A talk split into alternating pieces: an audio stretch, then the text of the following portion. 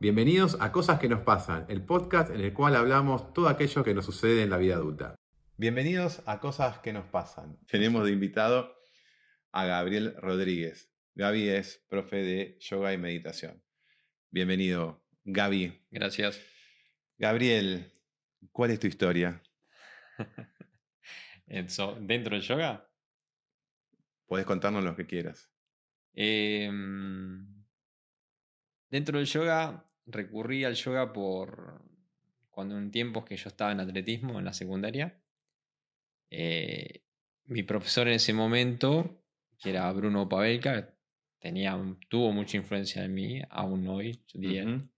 Esos profesores que te dejan algo, bueno, él fue uno de esos que me dejó algo. Él me decía que tenía que mejorar la elongación para la velocidad. Justo estaba en velocidad. Entonces decía, ¿cómo? Fíjate. Entonces no había una, digamos, conocimiento sobre el tema de la elongación, de cómo adquirirla. Entonces yo enseguida me imaginé el yogi, el yogi flexible. ¿verdad? Y entonces, bueno, empecé a recurrir a, adquirir un libro de yoga que se no sabía dónde se llama yoga. Imagínate, yo soy de Vietnam. ¿A dónde iba a conseguir? No tenía ni idea. Por lo cual este, tampoco tenía información de quién hiciera, de un conocido que hiciera en ese momento. Ya había incurrido en lo que es tema de relajación. Eh, me acuerdo que me había llegado algunas materias en primer año. Entonces había escuchado, todo empieza como había escuchado, de que si vos te relajabas y salías de ese estado de relajación, lo que vos leías quedaba más. Entonces dije, bueno, ¿cómo hago la relajación? Empecé a leer algunas cosas y empecé a relajarme lo hacía en mi cama, salía de mi cama y me ponía a leer. Bueno, no sé si por feo que saqué todo, pero me quedó ese gusto de la relajación. Imagínate, 13 años, volás. Y sí. Ahí la mente estaba media libre. en épocas que no, que no, eh, no había YouTube, no había nada. No Entonces vos tenías que leer. De, nada vos leías y, bueno, base a lo que leías tenías que practicar. Había toda una técnica que te llevaba, que a veces la hago en clase aún hoy. Pero yo recuerdo eso, de, de querer saber dónde estaban mis piernas o saber si estaba sentado, acostado para ahí, no sabía. No te lo podía distinguir a esa edad. Obvio que deja una impronta eso, ¿no? Eh, y después, bueno, tenemos influencias en la familia de, temas. Y el lado femenino me inculcaba mucho el tema, si podía decir, religioso, ¿no? Entonces, y había una curiosidad en mí en esa parte. Y sobre todo en leer la Biblia y, tratar de entenderla, que, era el texto que se me acercaba en ese momento. Eh, y bueno, incluso le pedí a mi vieja de que hacer la comunión, todo, entonces me lo tomaba muy en serio. Y recuerdo una, anécdota muy, este, muy palpable que yo estaba en, un lugar llamado Fátima, un barrio, en una iglesia pequeña. Ahí en Viedma. En Viedma. También tenía esta edad de 12 años. Y había una monjita italiana, y era muy amorosa. Entonces, bueno, nos preparó ella. Y después, en Viedma, como es capital de Río Negro, tenés el obispado el obispo de Río Negro estaba ahí. Bien. Y los que íbamos a, tomar la comunión juntaban muchas iglesias como en un gran lugar, pues tenían obviamente galpones y después nos iban a llevar a un lugar llamado emblemático para la Patagonia, que es Fortín Mercedes, que está donde están descansando los restos de Seferino Namucurá. Y bueno, este, me acuerdo que hacía preguntas como, ¿qué es esto? Entonces, viste el silencio que queda siempre. El silencio de los chicos que a veces por vergüenza. claro, por vergüenza, no voy a meter la pata, qué sé yo. En cambio, la pregunta que hacía este obispo, a mí me pareció sobradora en ese momento, como queriendo sobrar, como que nadie sabía. Y yo medio que me enojé. Entonces, y yo le dije, ¿qué parte quieres saber? y recuerdo que, bueno, le dije lo que era la Eucaristía, que ella, lo que preguntaba a él. Entonces, pero le tengo que decir completa, le decía, si te animás. Entonces, bueno, que era también como una forma también de como salvar a esta catequista que era la, la monja italiana, que yo la quería mucho, y como protegerla, por un sentido, ¿no? Entonces, este, por eso me atreví a decirle, adelante gente, que yo no tenía ni idea quién era, y yo soy más bien retraído, en ese momento era muy retraído. Entonces había algo ahí en la atmósfera de lo que era, si quería ya el mundo, este mundo, la relajación no escapaba a eso, pero la relajación la, tomé como una técnica, no la tomé como algo religioso o algo, ni siquiera la palabra espiritual no existía para mí en ese momento. Cuando me metí en el yoga y vi que estaba la relajación y estaba todo esto, buscaba esto, buscaba un objetivo que era mejorar la elongación, nada más. Y me ponía en el garage de mi casa y me acuerdo que me dolía todo, pero todo. Porque estirar a un chico preadolescente, los trenes posteriores están todos acortados. Y los chicos tienen más tendencia a ir para atrás que para adelante. Después pasa al revés con el tiempo, ¿no? No más para adelante que para atrás. Pero no sigue doliendo también.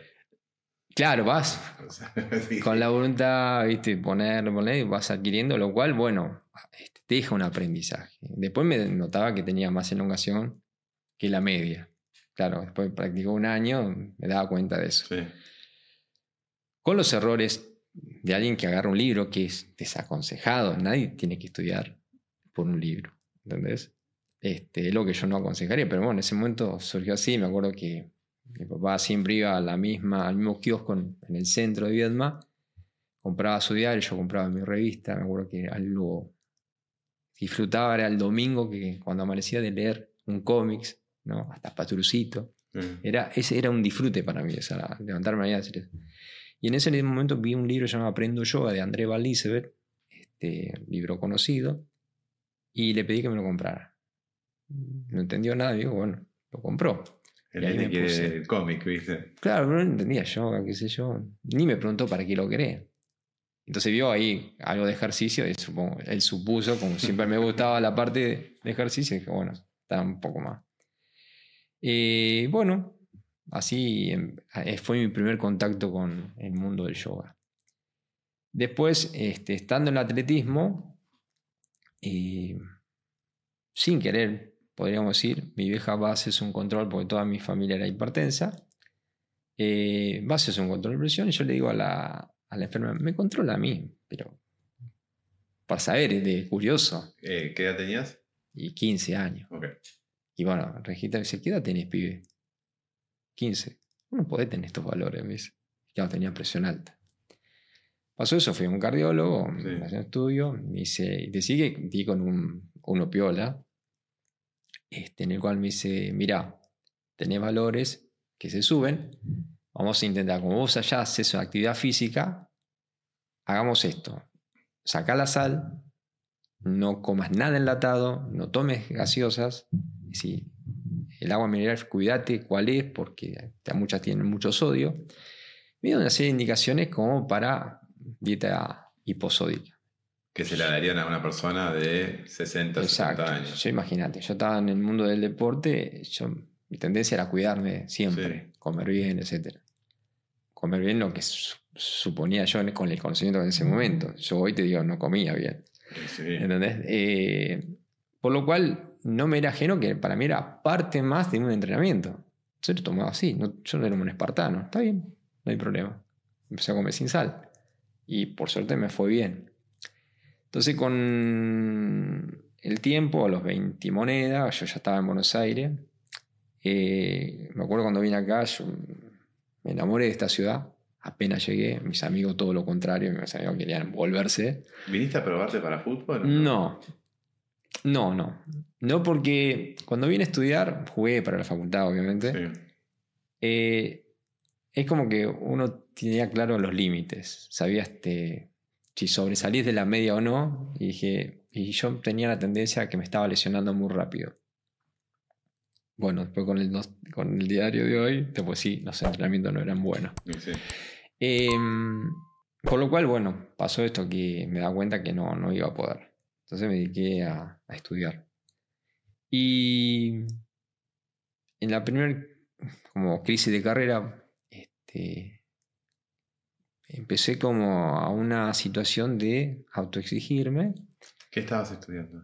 Administración de empresas. Administración de empresas. Y, y todos los demás temas estaban ahí, siempre estaba. Yo siempre iba a la reserva ecológica de Costanera Sur, iba a correr ahí, antes de seguir con un entrenamiento X. Pero bueno, eh, los valores de la presión arterial podían elevarse. Entonces, este, recuerdo a alguien que me dijo, mira, tal vez venga de la azotea, anda a la azotea. Bueno, hablé con algún otro terapeuta este, y dije, che, si vuelvo al yoga, pero porque ya había dejado la práctica esa que te, habían comenzado. Y empiezo a relajar y empiezo a ver todo. Y la sensación, eh, la primera vez que quise volver a relajar, yo decía, a si lo tomo ejemplo, vos imagínate que corrías cuando era pequeño, pero ya dejaste de correr, pasaron 10 años y vos querés volver a correr. Sé qué pasa, no puedes correr 200 metros, correrás 1000 metros. El aire te fue en contra, se te pueden cansar los músculos, las piernas, etc. Bueno, esto es un entrenamiento. No puedo relajarme en este momento. Más sabiendo yo lo que podía llegar antes se me da cuenta que no podía, capaz que si no hubiera tenido ese conocimiento no sabía si eso estaba bien o no. Bueno, lo tomé como un entrenamiento. Insistía, insistía, insistía, insistía hasta que fui aplacando. Y ahí volví y en ese momento decía, bueno, ¿quién es el referente de yoga aquí? En ese momento se hablaba mucho de Indra Devi. Bueno, Indra Devi. Eh, y en esa crisis de carrera, este, yo estaba así, me acuerdo que decía, bueno, me gustaría el día de mañana ser profe de yoga para aprender para mí, me encantaría el día de mañana. No, yo siempre proyectaba, el yoga siempre tenía como que iba a volver, pero más adelante, tipo a los 40, una cosa así. Y se adelantó todo. Entonces este, me acuerdo el lugar, el momento, todo. A uno y se cierro los ojos, todo el entorno de cuando dije, tengo que ir por acá. Y agarré, todas las puertas se abrieron. Es una cuestión cuando decidí, todas las puertas se abrieron. Incluso me becaron, porque justo en ese momento no tenía trabajo. Este, y bueno, se fue abriendo, conociendo gente. Y me formé ahí después pasé a otra escuela, que se llama Yengar. Y también fui aprendiendo, conocí un montón de profesores, todos te aportan algo. Em, pero pasaba al tema de la meditación, y era lo que me fascinaba. Entonces incursioné en varias escuelas, escuchaba que se nombraba a alguien, este, un puente lleva al otro siempre, hasta que un día me acerqué a ella y me dice, en ese momento era el 1-1, dice 300 dólares. 300 dólares no lo tenía. Ella es tu, eh, ¿quién sería tu...? La que me enseñó la, este, la técnica. Ok, listo. Bueno, yo llego a mi casa, me llama un familiar, me dice, che, vos sé, qué bueno, ¿cómo andás? ¿Qué sé yo? Che, escúchame, me gustaría darte algo. Me gustaría así 300 este, dólares. Sí, sí, el destino. Entonces, bueno, llamo a la señora y le digo, eh, voy a empezar, tengo los 300. Estoy adentro. no, es que agarré los 300 y lo destiné a cualquier cosa. El objetivo seguía estando. Lo aproveché. Ahí ya habías, ahí ya eras profe de yoga o estabas no, estudiando? Ni siquiera estaba, era, estaba practicando, era ah, un alumno más. Ok. Un alumno y ahí empezaste a incursionar en, lo que es meditación. Sí. Eh, y esto ya pasó casi 30 años. Hace poco fue. Hace poco. a la vuelta de la esquina. Escúchame. Hablabas recién de, esto de empezar a querer eh, y empezar a, descubrir y, esa eh, intuición. Eh, no sé si una vez hablamos de la llama interior, de que empezás a ver esa llama.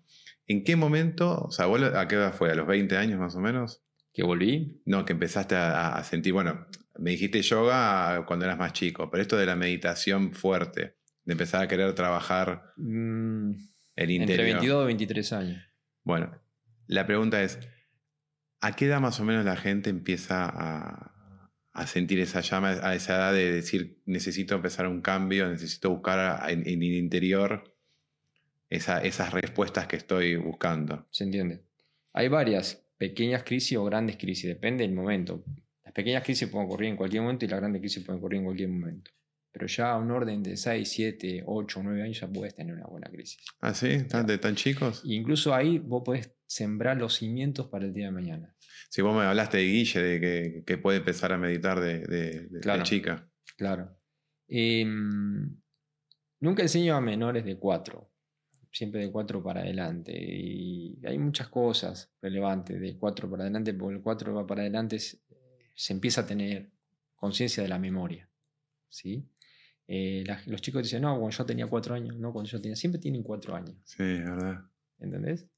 Y la ciencia dice como que a partir de los 4 realmente se te empieza a tener los recuerdos más conscientes. ¿Y cómo haces pa- para un chico enseñarle? como un juego. Como un juego. Le digo las consignas más chicas. Generalmente prefiero que haya un tutor ahí, ¿no? Sí, Por ejemplo, en tu caso, como vos meditabas, era más fácil si le enseñaba a Guille. ¿Entendés? Eh, y a todos los chicos que le he enseñado, este, son instrucciones muy pequeñas y son pequeños los tiempos también, ¿no? Depende de la edad, son los tiempos que vos pueden permanecer en silencio. ¿Qué sería una técnica de respiración? ¿Un pranayama? Después me meto con las técnicas de respiración, acostados, Sí. ellos, este, le, le das objetos, decía, bueno, a ver, ese objeto ponételo en la, en la parte de arriba del ombligo, ahora ponételo en la parte media del pecho, ahora ponételo en la parte alta del Entonces, Ah, le lleva la respiración sí. ahí, claro, ponete la mano acá, le vas diciendo para que vayas sintiendo. ¿Esos puntos, ahí, eh, eh, ¿esos puntos son los, los chakras o, son...? No, en el caso de la respiración, este, son los lugares donde yo pretendo que el alumno aprenda dónde dirigir la respiración. ¿no? Que sea, bueno, puedo dirigir la respiración acá, puedo dirigir la respiración acá. ¿no? Son conscientes de ciertos lugares, son conscientes de cuánto se puede expandir hacia los costados, hacia atrás o hacia adelante. Crecer. formando. De a poco vas percibiendo, esa es la palabra, percibir, sin observar, ¿entendés? Vas sintiendo. Eso lleva tiempo, es una práctica. En el caso de, de los chicos pasa esto. Yo te decía esto porque mm, hay chicos que mm, a futuro se dedican a la profesión que alguna vez de chico se imaginaron. Activan así nomás, ¿entendés? O le interesaba un tema. ¿Querés que te cuente una intimidad? A ver. Yo quería ser bombero y le prendí fuego al cuarto a mi hermana. a ver si era cierto. y creo que fue a los cuatro años, así que Mirá. a los cuatro años le prendí fuego al cuarto a mi hermana. así que- y quería ser vos jugabas ser bombero. Por eso jugaba así. Necesitaba alguien que inicie la llama. Se me fue mamo la llama. Pero igual te preguntaba mucho, ¿viste? Porque em, yo yendo a, a- a- Bueno, yo me inicié en meditación y en yoga con vos, pero yendo y viendo la, la- la gente que, que te sigue, generalmente son de 30 pa- para, arriba y casos puntuales que son por ahí de 20 y demás. Hay un- en un momento de, de la adultez que uno agarra y dice, bueno, empieza a buscar respuesta, empieza a buscar eh, esto y, y recurre a vos en, cierta manera para, para ver, el- empezar a buscar, digo, y, vos ahí empezás con, con, con la meditación. Generalmente cuando, ¿qué es conveniente? Empezar con yoga, meditación, las dos juntas, primero meditación. Eh, depende qué es lo que venga a buscar la persona. Hay muchos, muchas edades, pero en los últimos años, diría 15 años atrás, empecé a ver muchas, muchos chicos de 18 años, 15, 18, 20, empezar a, a querer el tema de la meditación, a aprender lo que es la meditación.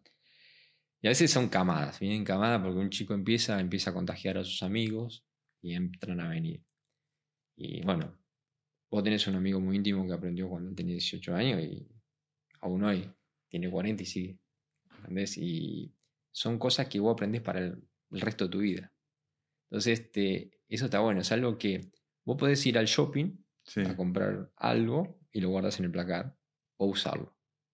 La meditación sería esto. Muchos, por moda, ah, hoy está en moda, Pero Eh, generalmente pero la sí. meditación ahí de moda es medio. Me pongo un, un, un- un video en YouTube, me pongo algo en Spotify, hay aplicaciones de meditación, pero la meditación que enseñás vos Ujú. Es completamente diferente. Contanos cómo es el tipo de meditación que, que enseñás. Dentro de la meditación que yo enseño es, es dentro del yoga. Es una, dentro del Rayo Yoga, que es, en este caso la técnica es mantra yoga, en el cual recurro a una palabra, un villa mantra, como para que la persona pueda unidireccionar la mente a un solo lugar y que el resto se empiece a, apaciguar. Em, y le das una instrucción de cómo hacerlo cómo moverse adentro. ¿sí? Porque apenas cierran los ojos, bienvenido amigo, te encontrás con vos. ¿no? Empezás a encontrarte con tu mundo. Así cuando vas a dormir, vos vas solo. Aunque esté algo, cuando inicias el sueño, te metes adentro. Y hay gente que tiene problemas para meterse adentro, aún en el sueño. Y la meditación es eso: sentarte, quedarte quieto y encima en silencio. Imposible. Entonces empecé a, empecé a encontrarte. Para mí es imposible. Claro, empecé a encontrarte con eso y entonces le vas explicando qué es lo normal. Cuando empezás a sacarle los preconceptos de la mente en blanco, ¿sí? de que se le tiene que aparecer algo, eh, se van relajando. Entonces le vas barriendo esos preconceptos a la gente y empieza a quedarse. Se da cuenta que en un momento, como hablamos de correr, empezar de a poco, hasta que un día te encontrás corriendo 7, 10 kilómetros. Es un resultado, llegaste a eso. ¿Sí? ¿Qué necesitas? Tema volitivo, la voluntad. El hábito también. Exacto es el, sentarse. Bueno, yo aprendí con vos, eh, post muerte de Betina lo, dejé, y hace un tiempo, antes de cumplir años, de los 40 años, empecé de vuelta y lo volví a dejar otra vez. Y es como, cuesta mucho, uno o dos días que no me senté a meditar y lo perdí. Y es como, yo sé que es un hábito que sentarse, por más que uno no quiera, vos siempre de hablar, estás en la cama, te levantas igual y sabes que tienes que meditar y a veces te gana y la mente te termina, a, mí particularmente me gana y, cuando realmente no estoy del todo bien, lo, me siento y, lo uso. Y el tema es la, la inquietud, que es muy complicado quedarse quieto. El cuerpo te, hace, te hace mover y, como decís, me, explicaste, es como que cuando juegas al, tenis. Claro. Que, a, veces, la pelota. a veces uso analogía que la persona esté haciendo en su mundo. ¿no? Si se dedica a un deporte, le hago analogías con el deporte, si es académico, le hago analogías con lo académico. Eh, buscas ejemplo de su mundo, como para que te vayan a Esa es la labor pedagógica de uno. Em, por otro lado, vos fíjate em, que la gran mayoría deja, retoma de vuelta pero deja. Hay un señor, Dor, que dice, nos hemos convertido en maestro de la fuga. Y me acuerdo, mientras vos estabas hablando de Rumi, un poeta este, árabe que decía, ven, una vez más, ven. Por lo cual, em, es esto, ensayo horror, ensayo horror. Pero yo pregunto, si vos te lo tomaras como una higiene más de tu cuerpo. Así como te cepillas los dientes, si te bañas. ¿Vos te aguantarías 10 días sin bañarte? Entonces es muy palpable el efecto de no bañarse. Y es muy palpable el efecto también de no lavarse. Y sabes las consecuencias, más allá del conocimiento que tengamos, etc. El meditar es una higiene, tanto para la mente como para el sistema nervioso. ¿sí? Es un complemento muy importante. Muy importante que cuando vos lo descubrís, no podés no salir a la calle sin meditar, porque te ordena internamente. Te, te quedás con una agenda ordenada. Entonces cometés menos errores, empezás a recordar más cosas. Pero no es que recordar más cosas porque estás meditando, sino porque no dejas, por ejemplo, con esa máquina que tenés al lado, que archivos obsoletos se te carguen. Pues si el disco RAM se, se carga, va a estar más lento. ¿Entendés? Lo va a recordar, pero le va a llevar más tiempo. Entonces, ¿cómo era que se llamaba este cantante? ¿Cómo era que se llamaba este? Pero si ayer estuve con él, ¿entendés? Entonces, eh, empieza a buscar hasta que, bueno, haces esa sinapsis donde vos te acordás las cosas. Entonces, la meditación, a veces digo el ejemplo, es como dejar los platos, los vasos en una bacha. En un momento los vas a tener que limpiar, amigo. Sí, Puedes hacer terapia, obvio que tenés, puedes hacer terapia, lo tenés que hacer. Pero ¿qué pasa si haces doble tendencia? ¿Qué pasa si haces terapia y a su vez te vas afuera, ¿sí? Para hablar, pero seguís afuera. ¿Qué pasa si haces un vuelco 180 grados y también te observas adentro y buscas adentro de esas sombras? Porque no dejas de no encontrarte eso, te encontrás con tus propias sombras a resolver. Esas sombras que te van a acompañar siempre y va a hacer que tu mente crea lo que quiera creer y veas lo que quiera que la mente vea. ¿Sí? Entonces vos no tenés que dejarte engañar por la mente. Porque encima la mente, en yoga, es como la parte más voluble, la que está más condicionada por el deseo. En yoga le decimos raya. Raya la tendencia a que te nuble. ¿sí? Por eso te va a hablar Buda, te va a hablar cualquier místico, te va a hablar de los deseos, cómo calmar. ¿sí? Vos manejas el deseo, no que el deseo te maneje a vos. ¿sí? No está mal en que desees. No está mal que vos desees hacer obras de caridad. ¿Entendés? No está mal que vos desees algo. El tema es cuando empezás a percibir frutos por ese deseo. Ahí te dividís, te fragmentás. De hecho, somos una pila de, de seres fragmentados adentro. ¿sí? Entonces, fíjate vos que el concepto de individualidad es eso. Uno. Individualidad, volverte uno. No muchos. Entonces, el silencio, practicar con el tiempo, silenciarte, haz eso. Que empieces a escuchar la capacidad de escucha. Entonces, cuando hablan del presente, ¿qué, es ese presente? Que a mí, me fastidia un poco. Es eso, de que no te vivís, no te vas. Vos me estás hablando y yo no me voy al pasado ni me voy al futuro. Estoy acá, escuchándote. Entonces, no es que la meditación me mejore la concentración, porque estoy atento a un punto. Simplemente no me estoy dividiendo. Mientras vos me hablas, no se me gatillan cosas y me hace ir al pasado, me hace ir al futuro. Te estoy escuchando vos. Entonces mi capacidad de escucha aumenta, mi atención aumenta y me va a quedar más cosas. ¿Se entiende?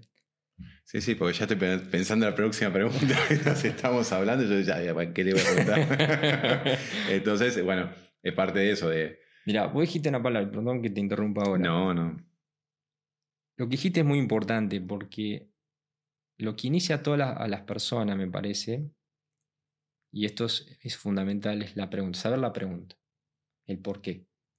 Entonces, lo que te puede conducir a un camino cualquiera de meditación, pues variables técnicas, así como varios son los humanos, es la pregunta, saber la pregunta, conocer primero la pregunta. La respuesta no viene si no está la pregunta primero. Entonces, la pregunta es muy importante. El, por, qué, ¿no? Cada uno tiene su, pregunta, cada uno tiene por qué se sienta. La pregunta esencial, Ernesto, la pregunta esencial es: ¿quién soy? Si vos respondes esa pregunta, ya está. Es que esa es, la gran pregunta. Yo esa es la que te tiene bueno, esa es la que te tiene que acompañar toda la vida. Y ese se tiene que ser el emotivo de silenciarte. Para poder observar algo, si yo agarro acá un jarrón, ¿no? Con agua cristalina, vos podés ver el interior. Ahora, si vos le fuiste metiendo planta, la sacás, metes otra planta, empieza a tener cosas. No está nada claro ahí. ¿Sí? A veces tanta información, información, y no decodificamos, no clasificamos, se vuelve eso. El silenciarte, el quedarte quieto, permite eso. De que todo se vuelva más claro. Lo que no em, quiere decir que lleguemos al final de nuestro día y la pregunta sigue estando. No, es probablemente parte de, no. De que vivimos. Probablemente no. Y cuando, cuando hicimos la iniciación en, meditación, me hiciste llevar eh, un ramo de flores, mm. fruta mm. y, un, pañuelo blanco, y un pañuelo blanco. O un trapito blanco. ¿Por qué es eso? Eso es simbólico. La gente que se acercaba generalmente en los tiempos remotos a aprender meditación eh, se decía que iba a alguien que estaba alejado de la sociedad, ¿no? que era una parte de, de, la vida de la India antes. Entonces, había una cierta edad que cuando vos cumplías los ciclos social, por así decirlo, que, bueno, este, fuiste niño, te educaste como pudiste, te fuiste un o lo que sea, después te casaron, porque pasaba eso, te casaron, eh, hacías una vida familiar, y en el momento que me, cuando te jubilabas, podías tener la opción de irte y de retirarte para un este, ermitaño, digamos. Hasta tu mujer se iba con vos. O la mujer y el marido se iban. Sí. Depende de quién tenía ese deseo. Y se retiraban está afuera. Y después estaban los, siempre los maestros de siempre que estaban alejados. Y entonces cuando iban a pedir instrucción, simbólicamente le llevaban comida. Eso representa la fruta. Cuando uno inicia este, meditación a alguien, para poner en contexto a la gente, eh, la primera clase hay algo simbólico, se llama puya. Puya significa iniciación. Es la ceremonia de iniciación, antes de iniciar algo. Vamos a hacer un puya, que es como pedir algo auspicioso, como que allanar, que todo sea bien, que todo empiece bien, ¿no? Empieza una festividad en la India, hacen un puya, empieza un entrenamiento de, una disciplina de, yoga, ponele, hacen puya antes, nace un hijo, hacen puya, empieza una cosecha, hacen puya, ¿se entiende? Es algo tradicional en la India. Entonces la meditación no va a escapar a eso. Entonces, a esta gente que se le pedía instrucción se llevaba comida, se le llevaba ropa a veces, eso representa el trapo. Flores siempre es símbolo de respeto. ¿sí? En Oriente llevar flores es símbolo de respeto. Entonces cuando este, hacemos la iniciación, que yo hablo en sánscrito haciendo este puya, nombro a algunos maestros y le voy entregando estas ofrendas que se llama yagna. Yagna es sacrificio, ¿no? Como ofrenda. Entonces, volcamos esta ofrenda este, y se va pidiendo esto. Agradecimiento por la transmisión oral, que siempre fue así, transmitir de maestro a discípulo, entre pariente a hijo, o sobrino, lo que sea. Se va creando un linaje, ¿no? Y no escapamos eso, porque la instrucción con vos fue oral, ¿no? así como fue conmigo. Y hicimos todo eso. fíjate que cuando incluso si practicas un arte marcial, vos entrabas al tatami, ¿qué hacía? Encontrabas las fotos de los maestros. Sí, eso me lo contaste en la primera. Y antes de vos entrar, te hacen saludar. Y es un respeto, ¿sí? Por la historia de toda esta gente que transmitió. Este, y eso está bueno. Entonces son como una... Yo al principio, joven, tratando, explicándome que yo tenía que hacer el puya para otros. Uh, a mí se me van a ir. Apenas termine el puya no tengo ningún alumno ahí atrás. Van a creer que es una sexta, qué sé yo. Después con el tiempo, obviamente, aprendí el significado y lo importante que era y que no es lo mismo hacerlo que no hacerlo. Porque a veces tenía que viajar al interior, enseñar gente y estaba en un hotel. ¿Cómo hacía? o iba a un hospital o a un centro de salud a enseñar a una persona que me pedía que le enseñara y, yo, y esa persona estaba en cama. ¿Cómo hacía? con todos los chirimbolos. Muy pocas veces, muy poca lo tuve que hacer simbólicamente en mi mente. La persona me entregó todo y yo simbólicamente, pues no podía ponerla. La vela, un saumerio, ¿sí? Una piedrita, no podía el agua, el arroz, el alcanfor, no podía hacer toda esa ceremonia que vos viste. Por lo cual lo hacía mentalmente. ¿no? El tema es simbólico. La mente trabaja con mucha simbología. si la simbología te sirve, adelante. Es muy lindo todo lo que contás, Gaby. Y ahora nos pasamos al yoga. ¿Qué técnica eh, enseñás vos? La que, la que más me gustó en eh, de todas las que practiqué es Iyengar. Eh, nunca me certifiqué. no, me, no sé, no. Hubo oportunidad, pero intenté, pero no. Y tuve mucha suerte, me parece, de conocer profes muy copados y algunos eh, muy generosos en compartir el conocimiento. Eh, Explicarle al, que está escuchando, viendo, de qué se trata eh, esa técnica. La técnica Yengar este, em, usa mucho la alineación del cuerpo y usa elementos para, tanto para el que no puede llegar a estar en una posición de estiramiento, de fuerza o de resistencia, eh, como para el alumno avanzado que siga progresando a través de elementos. Pero a su vez tenés que, en un momento, no depender de los elementos. Porque vos tenés que entender cómo se direcciona cada músculo. Ejemplo, si hago una vertical o un paro de codos, tengo que saber qué ajuste tengo que hacer en cada parte de mi cuerpo para sostenerme. No, no es solamente brazos, no es solamente hombros, sino hay diferentes músculos en el cuerpo y todo tiene una dirección precisa. Entonces, práctica, práctica, práctica. Imagínate que a mí me lleva los siete días a la semana practicar. Si yo estoy de lunes a domingo practicando. Diferente forma, diferente, pero tengo que estar practicando. Una porque necesito limpiarme continuamente, otra por no lesionarme, y otra para que vos cuando entres sepas que cuando yo te estoy hablando, yo estoy vibrando en eso. Por más que yo te diga, ¿está chequeado esto, Gaby? Exacto. Exacto. Entonces, ¿cómo entender algo? Que es cómo saber lo que pasa en tu cuerpo si yo no lo pasé por el mío. Y también de ver miles de cuerpos, ¿no? Ese consciente de ver miles de cuerpos. Eh, y es fascinante. Y a mí me gusta siempre la, la restauración, la rehabilitación de las lesiones, que es una parte que me fascina. Y bueno, eso también me llevó tiempo y aprendí. Ahora estoy tomando con gente de afuera. Si no tengo profesores locales, tomo con una persona de afuera eh, dos veces por semana, que es la que yo necesito que me chequee. Pero después practico solo. ¿Y qué otros tipos de, yoga hay en el mercado? vamos, a hacer una pequeña introducción acá. El yoga es es una combinación de muchos factores en el cual lo principal es la meditación. El objetivo del yoga, sí, el objetivo del yoga es la liberación, sí, alcanzar la unidad de lo que supuestamente es la materia con el espíritu, ¿no? O con el alma. Hay, hay muchos conceptos filosóficos que hay que tener en cuenta, sobre todo en el camino de la meditación que vos hiciste, que eso lo divido en cuatro clases, como para que vos tengas una base en cómo moverte y con el tiempo, si querés profundizar, se pueda profundizar en, otras, este, en la meditación con la herramienta filosófica, la cual conlleva y te habla. Como son literaturas muy populares, está sujeto a miles de interpretaciones, obviamente. Una es la de los Yoga Sutra de Patanjali, otra se puede ser también este, el Sankhya Karika, el Bhagavad Gita, que es una parte de un poema grande de, que se llama Mahabharata.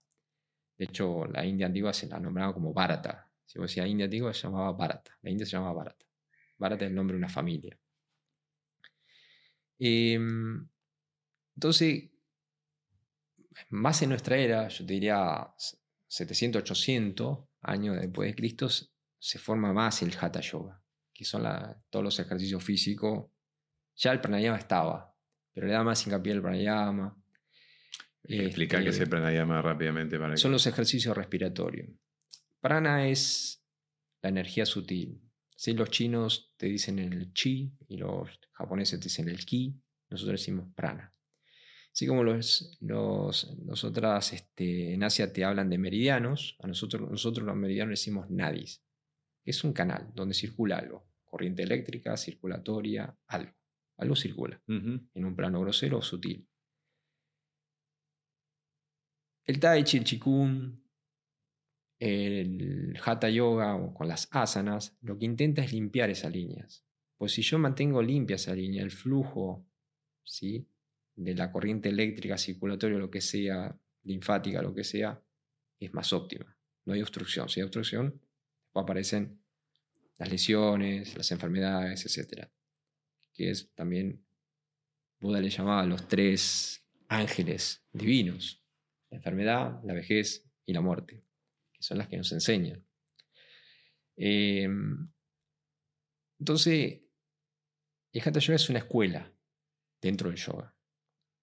Entonces tenés el Bhakti, que es otra escuela del yoga, que es la parte devocional. Las personas son más religiosas, que, ejemplo, yo alguien que es muy devoto de Jesús, si ya me viene con la meditación, aprender meditación alguien que es muy devoto, yo voy a tirar por ese lado. Si alguien es más de la acción, voy por el karma yoga. ¿sí? De la acción, trabajo, que es la mayoría de las personas. Si hay alguien más académico, más erudito, me vuelco más por el Dhyana Yoga. Ahí le voy a meter más sankhya, más filosofía, ¿sí? Que es, a mí me encanta esa parte, pero es la que sustenta la base de todo lo que se mueve en el yoga. ¿sí? Los conceptos filosóficos, en el cual se nutre la Ayurveda, que es la medicina milenaria de India. Entonces, si vos no aprendés Sankhya, es imposible también entender los conceptos de yoga. Sí, sobre todo que se nutre. Hasta Buda en un momento tuvo que estudiar Sankhya. Por lo cual, este, mm, eh, aprender esa base hace que todo tenga un cierto sentido, el por qué. Si no, pasa a ser un acto de fe. Vos me transmitiste algo, yo confío en vos, la fuente. Entonces es un acto de fe. Pero, ¿qué pasa con el discernimiento? Por algo nos dieron esto. Entonces, si vos volvés a un convencimiento, incluso este intelectual, también es bueno. Yo admiro a las personas de fe, ¿eh? ojo. si, porque no obstáculos, pero bueno, la duda está buena. ¿no? Pero justamente te preguntaba, digo, aparte de Ayenga, está eh, este que, se hace, yo, yo te voy a decir muy, burdamente, el que se hace con calor, ¿cómo se llama? Bikram. Ese que es, ayuda a la elongación en el calor, se dice. Son 26 posturas dentro de un lugar, si no me equivoco, 42 grados, donde transpiras mucho. He tenido alumnos que practicaban conmigo, iban una vez o dos veces por semana a hacer Bikram porque le encantaba transpirar. Mira Dentro de Hatha Yoga tenés distintas, es como decir, che, las artes marciales, si yo hago karate, taekwondo, judo, eh, kung fu, bueno, son distintas técnicas dentro de algo que engloba que es las artes marciales. Entonces imagínate, Hatha Yoga, vos que la parte física. Tenés Iyengar, Kundalini, eh, Bikram, eh, Astanga Yoga. Astanga es el, es el, es el, más, es, el más popular de todos, ¿no? Iyengar también es muy popular. Pero, digo que cuando te dicen yo hago yoga y salen todos chivados de ahí adentro. A, mí ese tema de hago yoga, ok, ¿por qué hacen asanas en yoga? Te estás quedando con algo muy pequeño. Es decir, lo importante te lo estás perdiendo. Entonces, en vez de ir al gimnasio, estás haciendo yoga. Puedes hacer calistenia. ¿Entendés? Sí, sí. Entonces, ¿qué pasa? Hay algo, cosas sutiles que te la estás perdiendo. Ahora, vos venís por eso, yo te doy eso y después te conduzco al otro, te ayudo a ver que hay otras cosas hasta que la percibís, ¿no? Sobre todo cuando te vas silenciando. Entonces es importante la respiración, muy importante. Eh, muy importante el quedarse quieto en silencio al final, ¿no? Eh, pero todo eso fue creado para mejorar la meditación. Y sí. ¿Entendés? Es como, yo, yo lo veo todo como, como yo te digo siempre lo mismo, que de que practico yoga es como que se me organizó todo, eh, la, vida, en el sentido como que lo tomo como una columna vertebral por, por cómo es la, técnica, por el desafío de todos los, días, todos los días o todas las clases de, poder eh, sacar posturas que uno no sabe, elongación, eh, yo llevo más de dos años y todavía no he podido hacerla vertical solo, que es el, gran desafío, que vos me ayudás un montón. Y es como un constante eh, organización. Obviamente me falta la pata de la meditación. Y a, modo personal también quiero contar que acá el señor es, es extremadamente gracioso siempre en todas las clases. No se puede estar porque te tira chiste tras chiste. Tras chiste. Es como estás en la posición más difícil y te larga un chiste y te, te, te, saca, te, saca una sonrisa también. Aparte, no, nos divertimos bastante porque justo en el momento digo, dale, acá. es un. Ese, este, te, invita, te invita siempre. O sea, la pasás mal. no, mentira, se, aprende bastante, pero digo, siempre tiene esto, acá particularmente Gaby, esa cuota de humor que, que, es hermosa. Hay una parte que, que es. Vos venís practicando hace dos años, pero vos sos un chico que Práctica, práctica, práctica, práctica, práctica. En ese sentido, vos tenés disciplina, ¿no? Y tenés mucha voluntad, ¿no? Por lo cual, en un momento te encontrás haciendo las cosas. Vos te encontraste como desafiando. Y sobre todo las personas grandes, vos imagínate que yo tengo alumnos muy grandes también, sí, sí, sí. y yo sé que los tengo que desafiar, pues si no se me quedan, porque muscularmente, por una cuestión natural. Y yo he visto, he visto cosas que me sorprendieron realmente. Entonces, este, los músculos, si vamos perdiendo elastina en nuestras células, eh, la fuerza va a disminuir. Entonces, ¿cómo sostener los músculos? ¿Cómo ayudas a, la, a que tus articulaciones se sigan alimentando? ¿Cómo mantienes el radio giro articular? ¿Cómo mantienes la flexibilidad que la vas acortando? ¿no? Por lo cual, este, los beneficios este, son enormes. Entonces, pero juega el cansancio. Nosotros en yoga decimos tamas a eso. Así como Raya te pone en acción, el tama te pone a la inercia. Así cuando vos decís, no, me quiero quedar un ratito más en la cama, no quiero meditar, no, me tengo que levantar. Eso es tamas, esa es la inercia. ¿Sí? lo primero que tenés que desafiar es al tamas. Tenés que desafiar la inercia. La mente siempre va a buscar la comodidad. Desafiala. Siempre desafiala. Porque ella es la que se quiere quedar quieta en el mismo lugar. Es la que no quiere cambiar. Siempre digo lo mismo. Es, es, la, la, primera que no quiere cambiar es la mente. Vos hablaste de hábitos. Sí. Los hábitos son, pueden ser constructivos o destructivos. ¿No? verdad. Entonces, este que te hace que no, quédate un rato más, no vayas al gimnasio. No, no vayas a yoga. No, comete ese dulce. ¿Para qué vas a comer sano? Ese está más.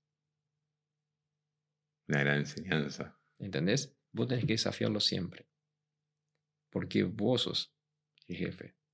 ¿Entendés? No dejé que la mente sea el jefe. ¿Se entiende? Se entiende perfectamente.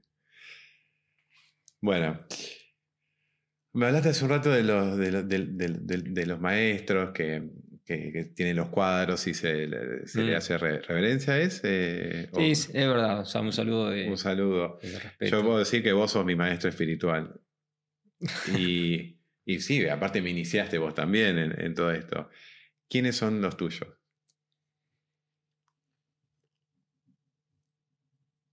Yo soy agnóstico, ¿sí? Em, y no, no, no, considero que tenga un maestro así en particular. Y es un tema. O maestros. Claro. Me hablaste, sí, tuve, claro. de Indra recién. Claro, pero fueron, yo lo tomo como docentes, profesores. Sí. Este, por eso mientras yo te escuchaba, es una palabra muy grande. maestro. Claro. Sí, Porque en el mundo este, oriental ser maestro conlleva muchas cosas, ¿no? Con todo lo que implica, ¿no? Como puedes encontrar en ashram desastres, pedofilia, o sea. Sí. Este, y son poco, como todo. todos los terrenos se vas a encontrar gente seria y gente que no. Y, es, y es, un club, te nuclea a todos. Sí. ¿no? Por lo cual no, se escapa eso. Este, y hay que ser muy prudente. Con la palabra maestro. Sí. Sí. Es bueno. Eh, porque, ¿sabes qué? No logra independencia. Entonces es como que necesitamos que el alumno se haga cargo. Necesitamos que el alumno sea independiente. Que no dependa de nada. ¿Y qué te decimos, profesor? ¿Cómo, claro, ¿qué, vendrías a hacer? O sea, si acá maestro es el que te enseña. Sí, bueno, viste que en, diferentes disciplinas, en el Shifu, bueno, le dice el maestro. Pero en yoga la palabra maestro como... Es como gurú, ni te cuento, gurú es el que disipa la oscuridad, imagínate. Significa eso, el que disipa la oscuridad. Este, entonces, para no bastardear, y por el respeto que a mí implica la disciplina, este, fíjate que yo te dije, mira que el objetivo no es el yoga. El objetivo es, alcanzar la unidad, ¿no? Y la meditación es una herramienta más para es como una vez te lo dije, si vamos a Colonia necesitamos un barco, ¿sí? nos subimos al ferry y vamos. El ferry es la meditación. Después no tenemos que bajar, si no nos quedamos acá en la meditación. Entonces, lamentablemente muchos practicantes serios, muchos grandes profesores y maestros, por decirlo, se quedaron en la práctica, el objetivo sea la práctica. Y se olvidaron el otro objetivo que era trascender, no ir más allá de los límites de la mente no va a encontrarse. La pregunta, ¿quién soy?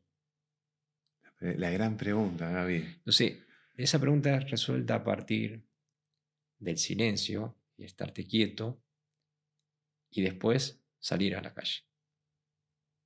A encontrarte con el resto. Porque vas a tener respuesta afuera y adentro. El tema es que cuando vos te silencias y te quedas quieto, todos los sentidos se abren y puedes escuchar mejor. Entonces tus preguntas van a ser respondidas. Tenés que tener la pregunta. Cualquiera, la que sea.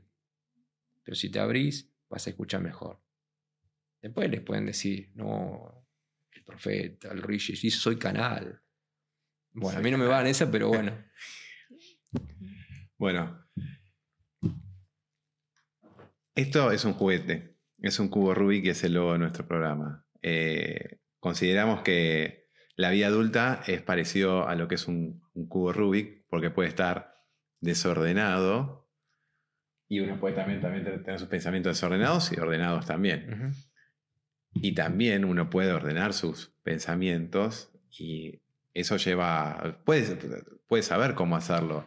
Te pueden decir, pues, uno sabe las respuestas también. Cuando uno busca, cuando uno se pregunta, sabe, sabe en el fondo las respuestas. Las tiene uno. El tema es que no, a veces no, no es fácil encontrarlas. Y es más o menos como el cubo Rubik. O sea, uno puede buscar en internet si quiere o puede alguien enseñarle a, a- a solucionarlo, pero lleva tiempo también y dedicación. Y es un poco la búsqueda que uno tiene medio de, adulto. Y la pregunta es, eh, a vos, ¿qué juguete te representa o te representó en tu niñez o hoy en día? Si es que tenés.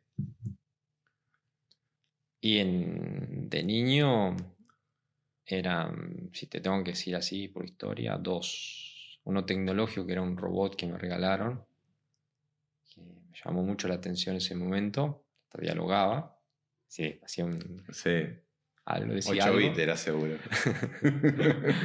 pero en ese momento era wow, entonces así Sí. construías todo un mundo, y después la otra la pelota, Sí. jugar a la pelota, que lo podías hacer en forma individual o colectiva. Fíjate, individual y colectiva. Entonces como que integras las dos cosas.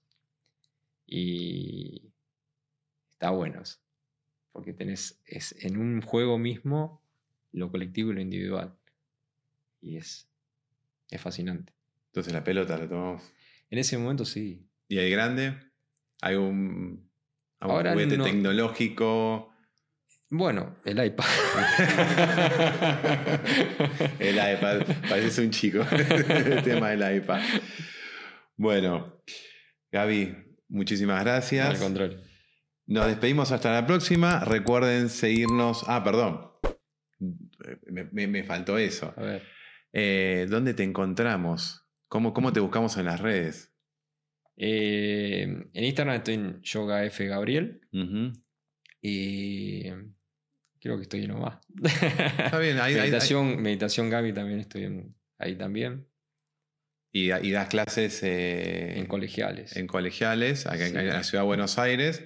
Das clases grupales, individuales Sí. Y online y también. online y también de, bueno, de yoga y de, y de, y de me- de meditación. Sí. Eh, Filosofía del yoga. 100% recomendable. Se lo dice un, servidor. bueno, nos despedimos hasta la próxima. Recuerden seguirnos en nuestras redes. Estamos en todas como arroba CQNPTV, cosas que nos pasan. Gracias Gaby por haber sido parte de este programa. Al contrario, gracias. Que la vida le regale momentos únicos, inolvidables y llenos de aprendizaje. Chau. Nos vemos. Om Shanti. Om Shanti.